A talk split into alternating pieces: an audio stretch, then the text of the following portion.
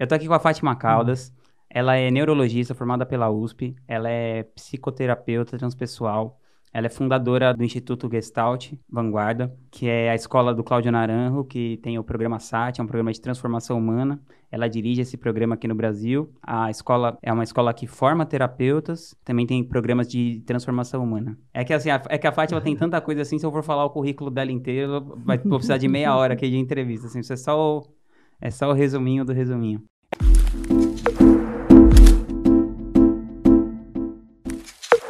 Aqui no podcast, a gente costuma trazer pessoas que são tem algum destaque na sua área para falar sobre hábitos, rotinas, coisas que, que as pessoas podem mudar, podem aplicar para mudar a vida delas para melhor. Você para mim é a personificação daquela frase que é, impressionar as pessoas é muito diferente de ser impressionante. Eu nunca vi você tentando impressionar as pessoas, mas eu sempre acho impressionante assim essas oportunidades que a gente tem de conviver. Eu me encontrei também na na Gestalt, quem me apresentou foi a Rosa, a Rosa Moro me apresentou você e eu encontrei nesse caminho assim que eu estava buscando por muitos anos assim de como eu ia cuidar da do meu desenvolvimento pessoal, assim, né, a minha transformação humana, essa coisa de você conectar a sua mente, né, com o seu, com o seu emocional, com o seu instinto motor. E eu queria que você contasse um pouquinho, assim, porque eu, eu procurei na internet algum material sobre isso, na época, e eu percebi que é tudo muito abstrato, assim. Como que funciona essa, essa terapia, né, a Gestalt, que ela é uma, é uma vertente humanista, né, e o que, que difere ela para psicanálise, essas outras coisas? Ela foi criada por Fritz Pels e Cláudio Naranjo foi o braço direito de Fritz Pels. Essa época em Exalém, época em que está Nos anos 40, assim? E, não, mais para frente um pouco, onde tem a revolução, né, que aparece todo o movimento de transformação humana ali. Contra a cultura, Contra a cultura. E nessa época, a Gestalt ela vem trazer uma unificação da percepção humana. Uhum. Porque ela não trabalha só com o mental, ela trabalha com a presença como um todo. Ela trabalha com psiquismo, com emocionalidade, ao mesmo tempo com a instintividade e é transpessoal. E a espiritualidade também. E ela é viva. Ela é viva porque ela é um experimentalismo ateórico. Então você tem que experimentar a Gestalt. Não é, você não vai estudar no livro. Geralmente as pessoas leem e não podem entender muito bem o que está escrito, porque elas têm que vivenciar o que, que é estar no aqui e agora e responsabilizar-se por dar-se conta, por perceber os lados internos que não estão muito claros e por onde sair e experimentar o novo. Porque a Gestalt vai o tempo todo buscando que a pessoa seja legítima. Cada vez dá mais espaço para a verdade da pessoa e menos espaço para ilusão. Então, o, todo o processo terapêutico é quebrar a ilusão, para que a pessoa possa se ver inteira, possa perceber quem ela é mesmo. Porque parte de um princípio também que as pessoas vão se adaptando e criando personagens. Uhum. E esses personagens cobrem aquilo que ela tem de mais original.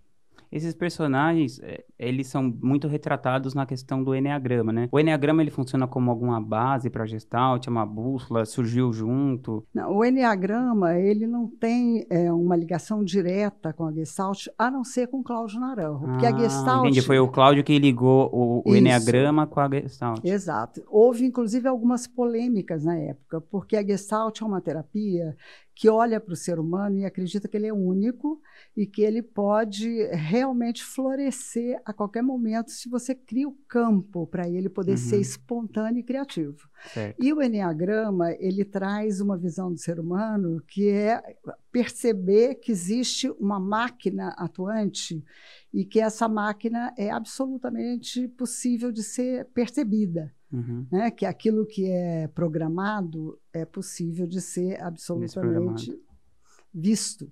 Então, tem, quando você pensa no conceito de Gestalt, que é a pessoa única, e o conceito do Enneagrama, tem quase tem que uma um ambiguidade. Uhum. Né? Mas quando se olha profundamente, é justamente a Gestalt é tirar a, a pessoa, pessoa do, da caixinha do Enneagrama, né? Exatamente. Você pode explicar um pouquinho assim, o que, que é o Enneagrama? Porque tem muita gente que não sabe, né? O Enneagrama é um mapa que vem de uma linha esotérica, vem do cristianismo esotérico, mais que Cláudio Naranjo, que é um psiquiatra que tinha é, doutorado em estudo de personalidade, e ele começou a decodificar de um ponto de vista psicológico. Então, é, é um mapa que tem, assim, eu costumo dizer que é uma chave do tesouro Que tesouro é esse? A chave de você poder fazer uma viagem interior para sair daquilo que é ilusório, daquilo que você programou para se adaptar à família Uhum. e virou um sambinha de uma nota só, vamos dizer assim. Uhum. E aí, então, a possibilidade de perceber isso dá uma chave para entrar para essa viagem mais profunda para dentro de si, para buscar aquilo que é legítimo, aquilo que realmente você veio ser. Porque normalmente o que, que acontece com a civilização, vamos dizer Uhum. assim, né? A pessoa nasce para ser tomate e querem colocar dentro da caixinha do abacaxi, Porque ela da manga, na família do né? abacaxi. Exatamente.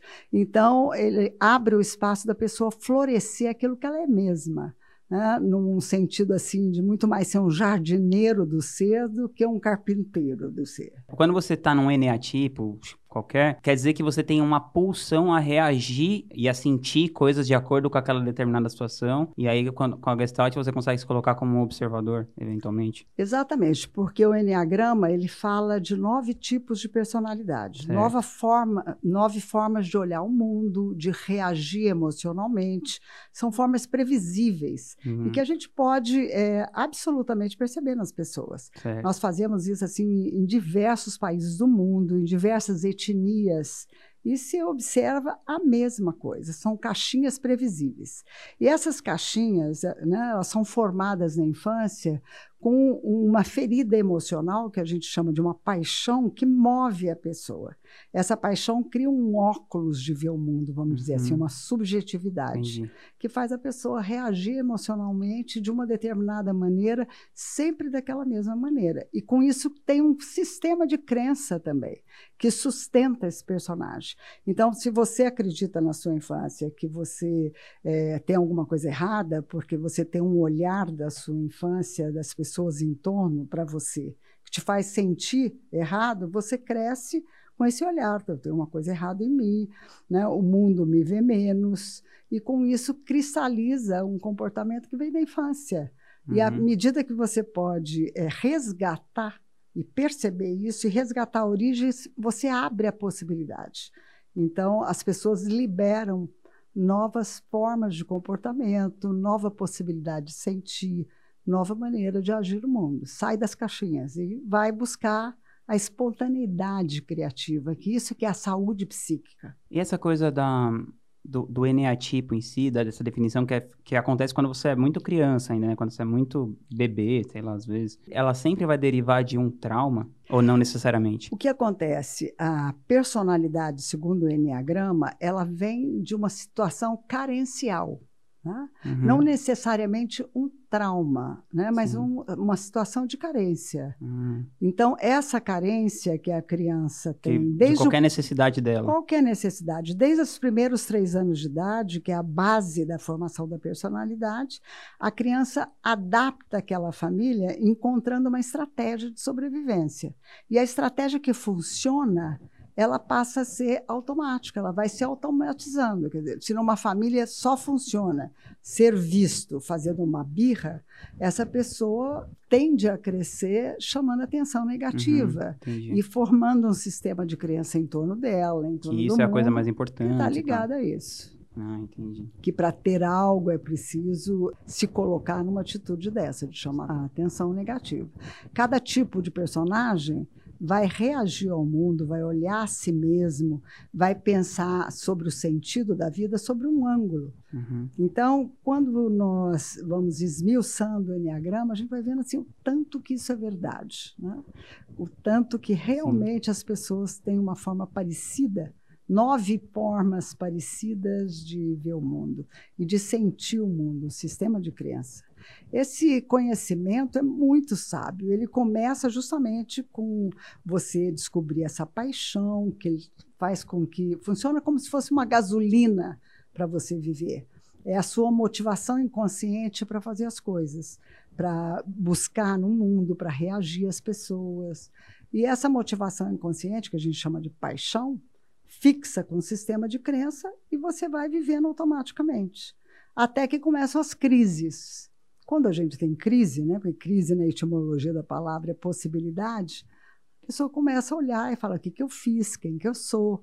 Então começa um processo de desvendar essa persona e perceber que tudo isso foi aprendido, não é o eu real, é um eu aprendido. E à medida que vai percebendo isso, pode desidentificar e abrir outras possibilidades. Isso é uma coisa que, sei lá, tem uma linha de chegada ou é aquela coisa da vida que você vai ficar trabalhando, trabalhando, trabalhando? Tipo assim, você até hoje tem trabalho com o seu eneatipo claro, e tal? Claro, porque isso é um conhecimento esotérico, né? Ele parte do princípio que a pessoa entra dentro de um sistema como se fosse um enigma, né? Esse personagem é um enigma. Uhum. que forma justamente uma carapaça sobre a essência. Certo. Então, ele parte do princípio que nós somos essência divina, que ao entrar na forma, cria uma forma de estar no mundo. Certo. E essa forma de estar no mundo fica buscando a si mesmo fora. Então, é, começa um processo de uma viagem interior, e o processo ápice do trabalho consigo mesmo é a iluminação. Uhum. É a uhum. total consciência de si do agora. É estar no agora absolutamente por inteiro. Né? Que esse é o conceito de iluminação das religiões orientais. Uhum. Então, ele vem de um conhecimento esotérico. E eu acredito que esse é um caminho mesmo, que quanto mais se investiga a si mesmo, quanto mais se busca essa interioridade que não é o personagem, mais tem-se insights profundos, mais você fica sábio, vamos dizer assim, né? e vê a vida de um ângulo diferente. É um caminho para a vida inteira, porque é, então, a iluminação é, é para a vida inteira. É isso que eu ia perguntar para você, porque você, sei lá, você, você trabalhou junto com o Cláudio, né? estudou com ele por mais de 30 anos, né? Sim. Lado a lado ali Sim. com ele sei lá, eu penso assim, são épocas muito diferentes da sua vida, né? E você é uma pessoa que realmente se aprofundou nisso tal. Como que você, assim, eu, eu entendo que você continua tendo desafios, mas como que você hum. difere, assim, por exemplo, quando você vai evoluindo nisso, o que, que, é o seu desafio, tipo, de hoje do que era 20, 30 anos atrás, quando você estava começando a trilhar esse caminho? Eu acho que talvez você já trabalhasse, mas esse caminho específico do Enneagrama, da Gestalt uhum. e tal. A minha história pessoal, o meu tipo de personalidade, inclusive, uhum. estava muito baseado em olhar o mundo pelo que falta. Uhum. É, eu, uma criança dentro de uma história de uma família de 12 filhos, eu era a nona, né, e nasci com uma série de dificuldades. Então, tinha um olhar para mim mesmo uhum. muito negativo. Certo. Então, à medida que eu fui eh, buscando saída para isso, como médica, uhum. busquei, fiz terapia psicanalítica, fiz várias coisas, mas quando eu encontrei o Enneagrama, eu entendi algo muito mais profundo. Já caiu uma ficha, assim, deu um insight. Absolutamente amplo. E mudou. Então, a, a visão de mundo, a visão de mim mesma, né, o sentido da vida.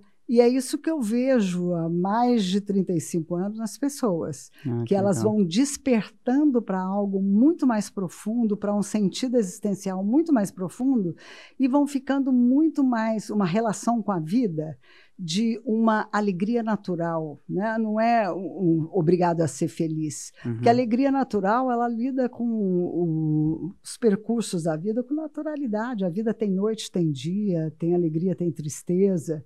Então começa um, um processo de mais desapego e de aprendizado com qualquer onda que venha. Né? Se é uma onda é, de luz, uma onda de sombra, mas ganha-se sabedoria para viver.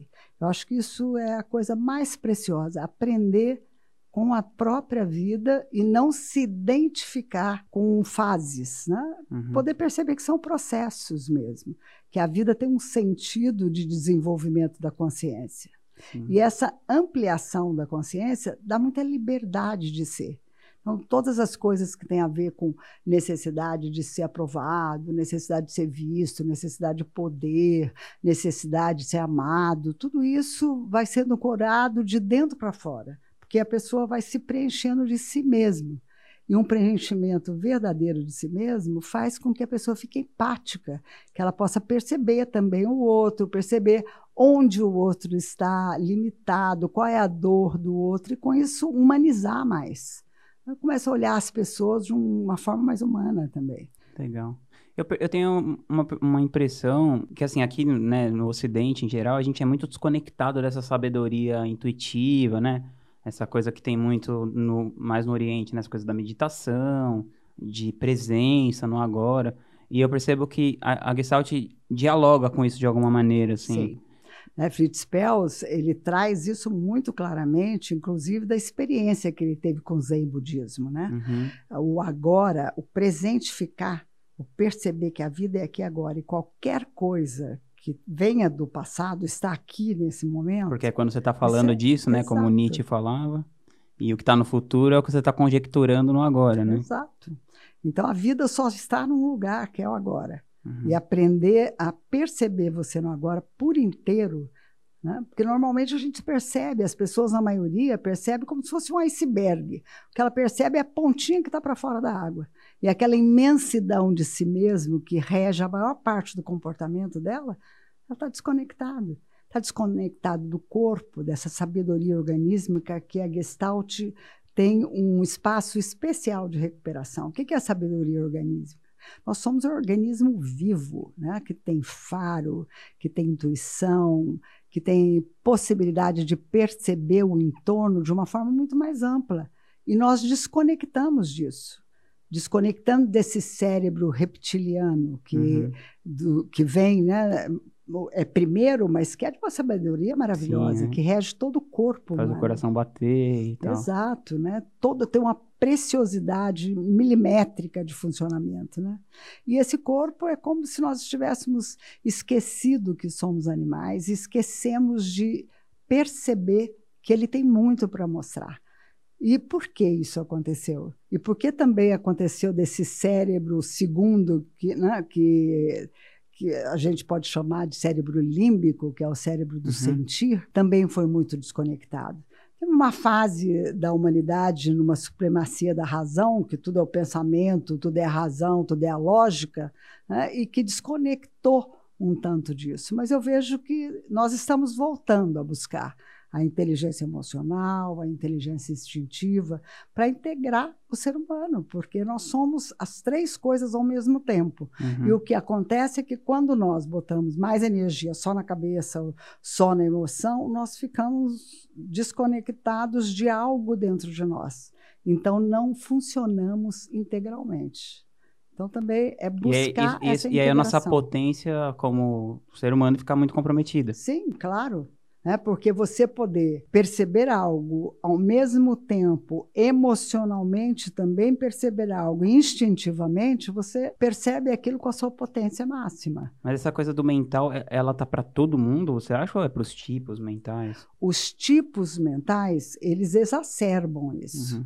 Mas a civilização também passa por épocas uhum. em que ela privilegia algo. Uhum, né? E nós viemos há um tempo já privilegiando a ciência como uma forma lógica que é ali que está a resposta, até que chegou a física quântica, né? e esse movimento também de ver o fracasso só da razão no comportamento humano, começou a se abrir a procura da inteligência é, emocional, de poder perceber mais profundamente a pessoa. Hum, que incrível. Fátima, por exemplo, uma pessoa que está assistindo isso aqui e pensa assim, nossa, como será que é o meu eneatipo? Qual que é uma, a maneira mais simples de da pessoa começar esse caminho, assim, que ela, se ela achar interessante isso aí que a gente falou até agora, como que ela procuraria entender o eneatipo dela? O que, que você recomenda? Então, nós temos é, espaços onde nós ensinamos, né? Uhum. Nós criamos espaço para a pessoa perceber qual é o tipo cursos, né? dela. Né? São curso cursos. Né? Existem livros também. Cláudio Naranjo, por exemplo, tem vários livros sobre o Enneagrama. Um deles chama Caráter e Neurose, o Enneagrama da Sociedade, Autoconhecimento Transformador. Então, através dos livros, você pode compreender alguma coisa, mas o importante é você vivenciar. Vivenciar com alguém. Porque a mente tende a olhar com aquele óculos que você costuma usar. Uhum. Então, pode passar desapercebido coisas que para você é inconsciente do comportamento e você achar que é um tipo e na verdade é Sim. outro. Porque você está olhando só uma dimensão de você mesmo. Certo. Porque o tipo é o que te move. Por exemplo, não é necessariamente o que você faz, é o porquê você faz o que você é faz. É o que está por, que tá por trás, trás a motivação. intenção, a motivação. Então, por exemplo, um vaidoso, né, dentro do tipo, é de tipo Enneagrama, que é o tipo 3, é, ele é movido por uma necessidade quase é, imperceptível e automática de ter que ser a pessoa ideal. Uhum. Então, em tudo que ele faz, ele tem que ser a pessoa ideal. Ele tem que tirar 10. Ah, mas isso é ruim? Né? Parece uhum. uma coisa tão boa. Mas isso está à custa de perder completamente o contato com a própria vontade. Está identificado com tem, o que Isso está virou fora. uma necessidade de, né, de jeito de existir. Exato. Ele existe quando o outro O aplaude. reconhece. Se não tem aplausos, é um vazio existencial. né? Então, não tem interioridade. Cada tipo acontece isso, tem uma desconexão consigo mesmo. Tem um desvio de si mesmo para ficar de um determinado jeito e fica o tempo inteiro praticando aquele jeito e funciona como um saco sem fundo. Uhum. Porque vai, precisa de novo, e precisa de novo, e precisa de novo, e nunca satisfaz realmente a necessidade. Porque a necessidade, na verdade, é de um encontro com esse lugar carencial que veio da infância, um poder curar, colher, ver realmente. E quando nós chegamos lá nessa ferida da infância, nós abrimos uma conexão com a nossa consciência atual e aquela memória que está guardada lá dentro do cérebro. Se fazem Hum. novas sinapses, se ressignifica. É tipo um reset, assim, que você consegue Exato. dar mesmo sendo adulto. Exato. Por isso que é necessário, dentro do processo de se conhecer, né, buscar a origem. Onde Uhum. aconteceu que você se tornou uma pessoa assim? O que foi que aconteceu? E geralmente você vai ter que puxar isso do seu inconsciente e tal, através desses processos. Exatamente. E tudo isso está na pessoa por inteiro, está no Uhum. corpo, está na forma de se mover no mundo, está na forma de ter liberdade de falar ou de ser mais restrito no falar, ter mais liberdade de ser expansivo, ter menos liberdade de ser expansivo. Todo comportamento está ligado ao que pode ou que não pode dentro daquele sistema de crença Uhum. e daquela experiência afetiva infantil. Nossa, muito legal. Sobre essa coisa do, do Enneagrama, a gente vai deixar um link aqui abaixo do vídeo na descrição. Então, se você tiver interesse em conhecer, eu vou deixar um link aqui da Escola da Fátima e lá tem como você faz o curso do Enneagrama. Eu também fiz um outro curso com, na Escola da Fátima, que foi o SAT. E eu queria que você... Eu sempre vejo o Cláudio falando, né? As coisas que tem mais na internet são do Cláudio falando do SAT, assim. Eu queria que você explicasse um pouco o que, que é esse programa, como que foi a primeira vez que você fez, como que foi a sua experiência e como que você decidiu se tornar, né, uma professora, uma pessoa que forma professores para o SAT e tudo. Sati quer dizer em sânscrito ser e também quer dizer seekers after, After, truth, buscadores da da, verdade. verdade. Então essa escola, esse programa foi criado por Cláudio porque o interesse dele na transformação humana fez com que ele criasse um pupurri de coisas, juntando coisas que servissem para transformar a pessoa em curto prazo. Então, são é, módulos de 10 dias, cuja porta de entrada é o Enneagrama. Primeiro você conhece o seu Enneatipo, né? e a partir daí você começa um mergulho para dentro de si mesmo. Esse primeiro SAT é um SAT que vai trabalhar o personagem com um teatro gestáltico. Isso significa que você vai poder ampliar a percepção de como você funciona automaticamente e também ter a possibilidade de viver um pouco do oposto e Uhum. perceber essa liberdade da polaridade. Você não está é, confinado a ter que ser sempre para dentro ou sempre para fora e Uhum. começar a experimentar uma liberdade que é própria do humano, porque a personalidade, na verdade, ela restringe, enquanto que o ser humano tem todas as possibilidades dentro desse vazio fértil que a Gestalt fala. Uhum. Então, o SAT ele é um pupurri que vai servir a um trabalho da mente, a um trabalho do corpo, a um trabalho espiritual, que trabalha também com o desenvolvimento da atenção plena, com a meditação. Então, tem toda uma linha de meditação dentro do SAT, e vai trabalhar também é, com a emocionalidade de forma muito profunda. Então, em cada módulo do SAT, tem um pupurri de coisas que são assim de vanguarda no mundo e que também vem de um processo criativo dos terapeutas gestálticos que estão há muito tempo Uhum. com Cláudio Narão, nós o acompanhamos há muitíssimo tempo. E a Gestalt tem isso: quanto mais você se libera, mais criativo fica e mais Hum, entendi. encontra formas de trazer a criatividade para o outro. Porque o outro vai ser criativo se ele está mais autêntico. E uhum. ser mais autêntico é tirar cada vez mais o personagem. Mesmo personagens que parecem muito autênticos, nós vamos esmiuçando e ver que não é. Né? É, uhum. É, na verdade, uma corruptela da autenticidade. Então, esse primeiro SAT são programas de 10 dias, imersão, vai trabalhar o ser humano como um todo, em todos os seus cérebros, vamos dizer assim. O primeiro trabalha profundamente a meditação, o teatro gestáltico e um movimento espontâneo, que é a pessoa poder perceber de onde nasce o movimento. Uhum. Em todos eles existindo também a terapia gestáltica. E no segundo SAT nós trabalhamos a relação com pai e mãe, a reparentalização. Então todo o SAT trabalha nos três cérebros e ao mesmo tempo com regressão, com chegar na história da família, com relembrar como esse personagem foi formado e até a origem dele. No terceiro sat já é um renascimento. E o quarto sat já é um sat onde você vai fazer o seu caminho interior tocando mais profundamente a espiritualidade.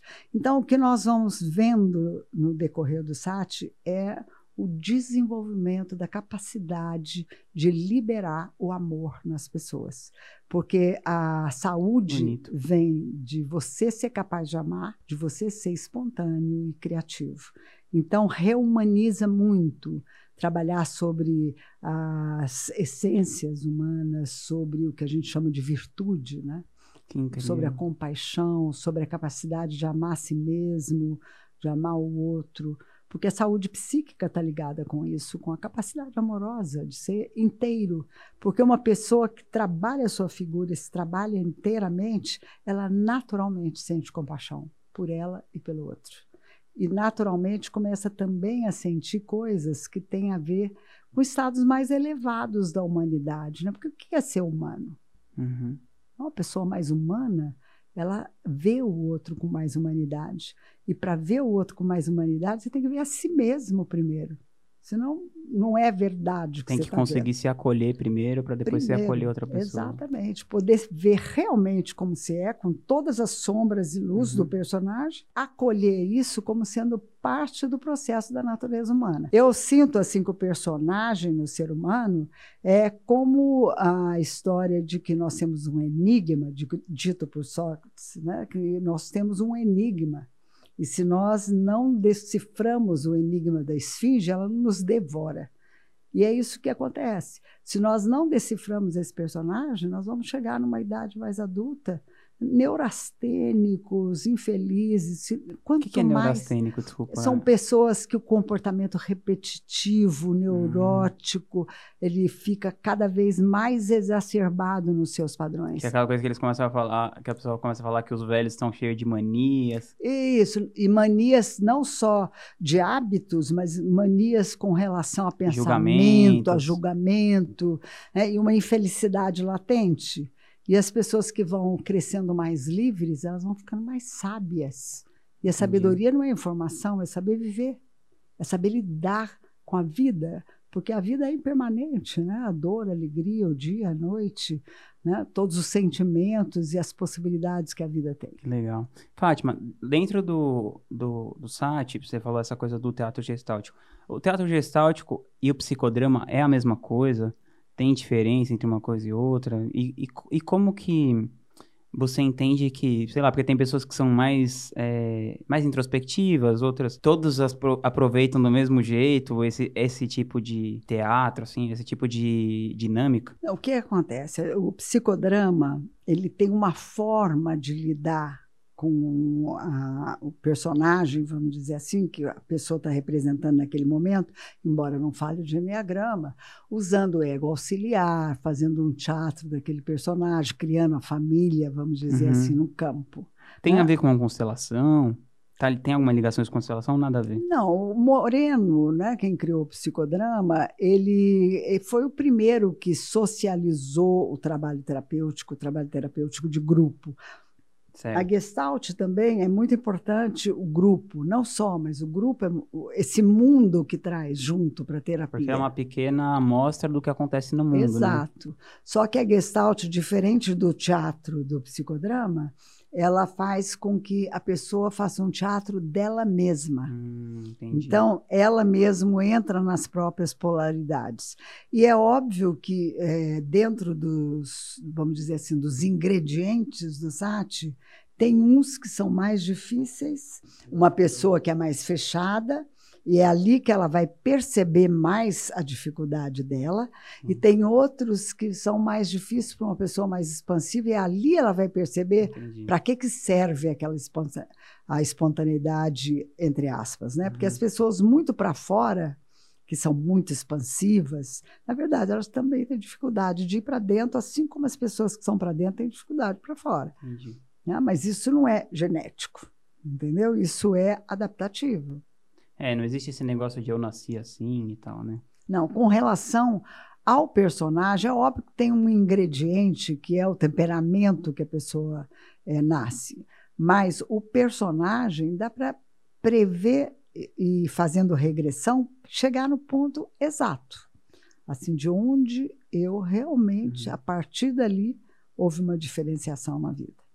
Fátima, e em relação a. Eu sempre. Eu já, o Cláudio também escreveu um livro sobre é, a coisa dos psicodélicos, né? Sobre a medicina psicodélica, que, inclusive nos anos 60, né? Que foi a era de ouro do psico, da psicodelia, né? Que, da medicina psicodélica.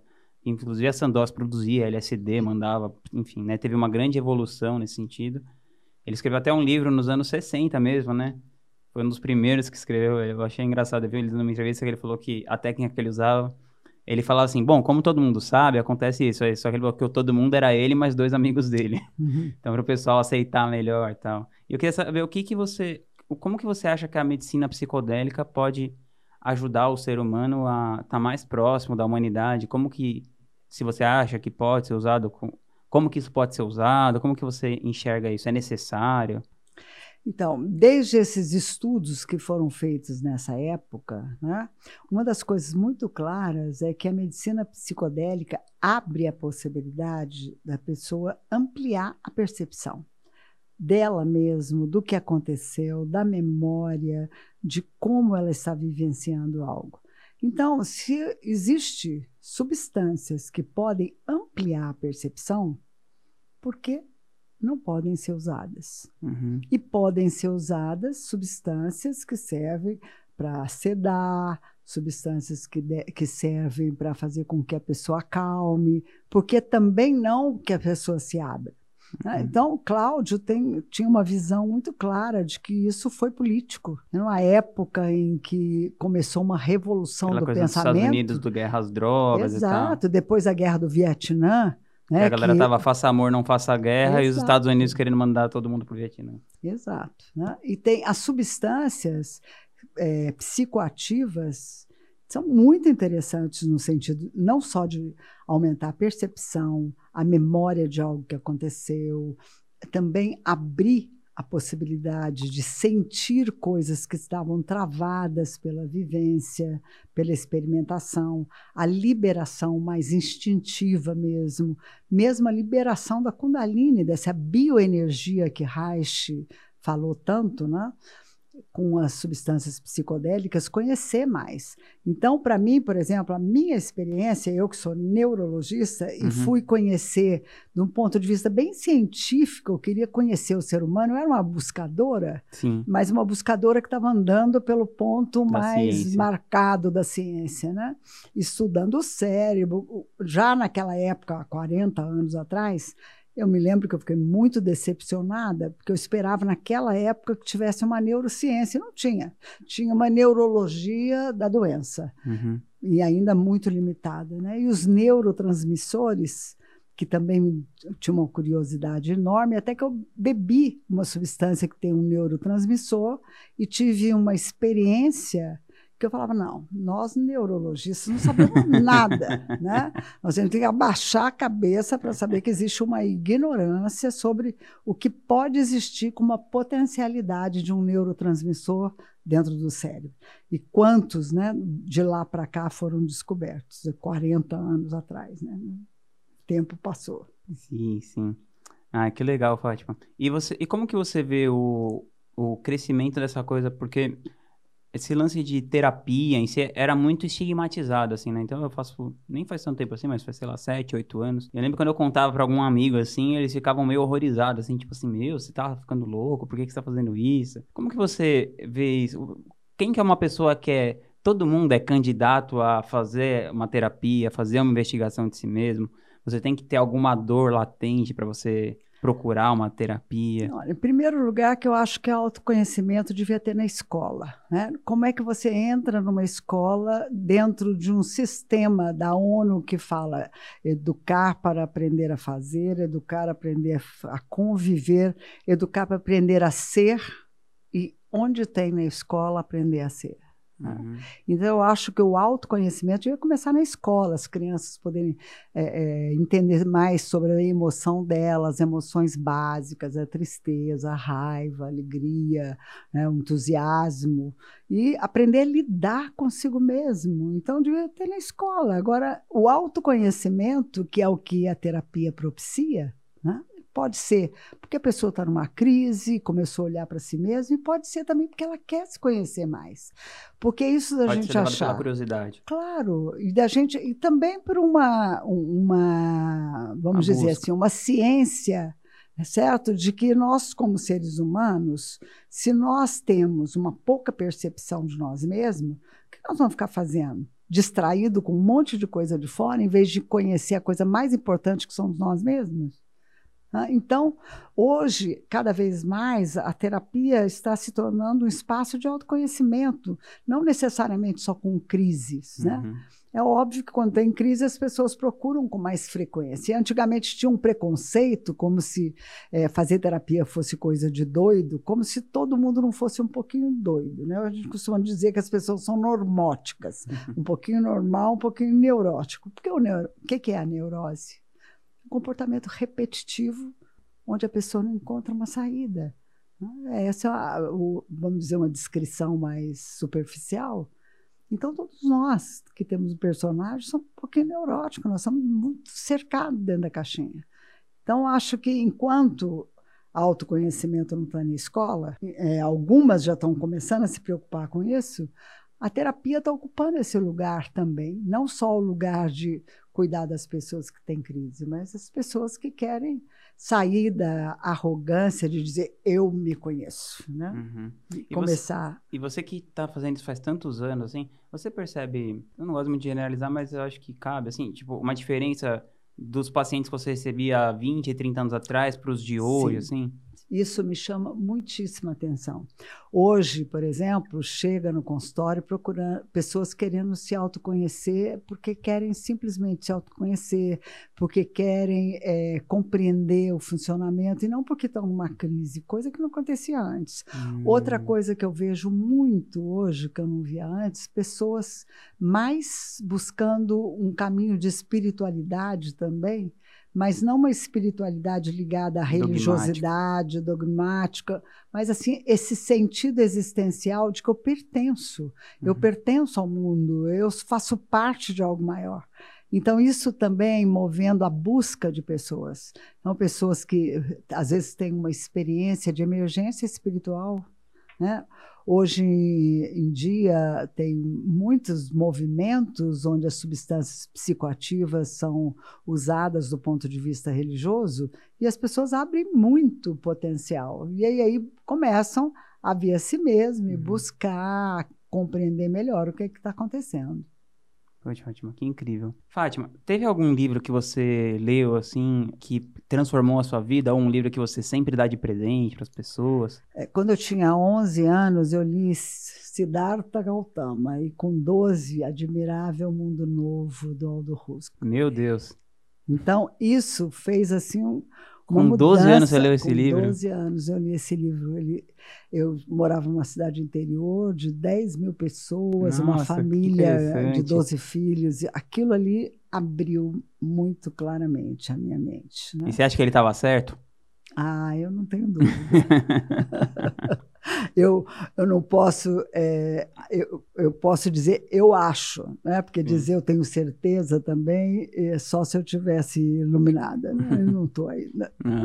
e, e você tem alguma rotina assim para você fazer esse o seu próprio, né, o seu autocuidado, assim, o autoconhecimento, tem hábitos que você acha que são fundamentais para você se manter, assim, né, nesse fluxo Sim. de tanta energia que você tem que colocar no seu trabalho? Sim, eu mesmo agora estou indo amanhã para a Índia para passar 10 dias meditando, porque é, tipo um isso, passa na da vida, assim? É, é, a meditação, a, o desenvolvimento da plena atenção, o estar sempre né, fazendo trabalhos comigo mesmo também, porque quem é terapeuta é importante que continue se olhando até iluminar. Eu vi o Cláudio, acompanhei o Cláudio, que é uma pessoa genial, a pessoa mais genial que eu conheci até hoje, né, uma pessoa de uma erudição enorme e, ao mesmo tempo, uma espiritualidade Simplicidade, ampla, né? né?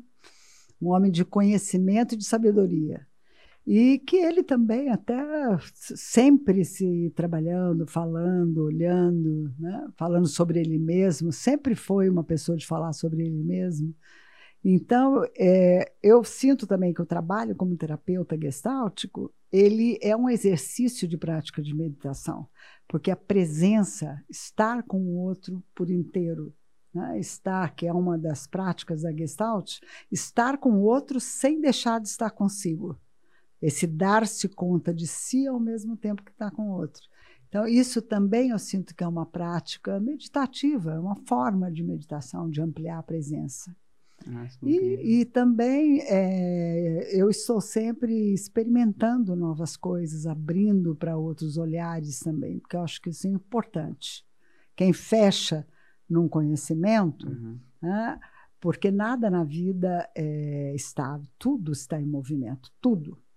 Então, também é um princípio da Gestalt, né? Que é vivo, que está tudo em movimento. Mas tudo é um é organismo vivo. Isso, mas não é só um princípio da Gestalt, isso é uma realidade, né? Hum. Tudo que está vivo está em movimento.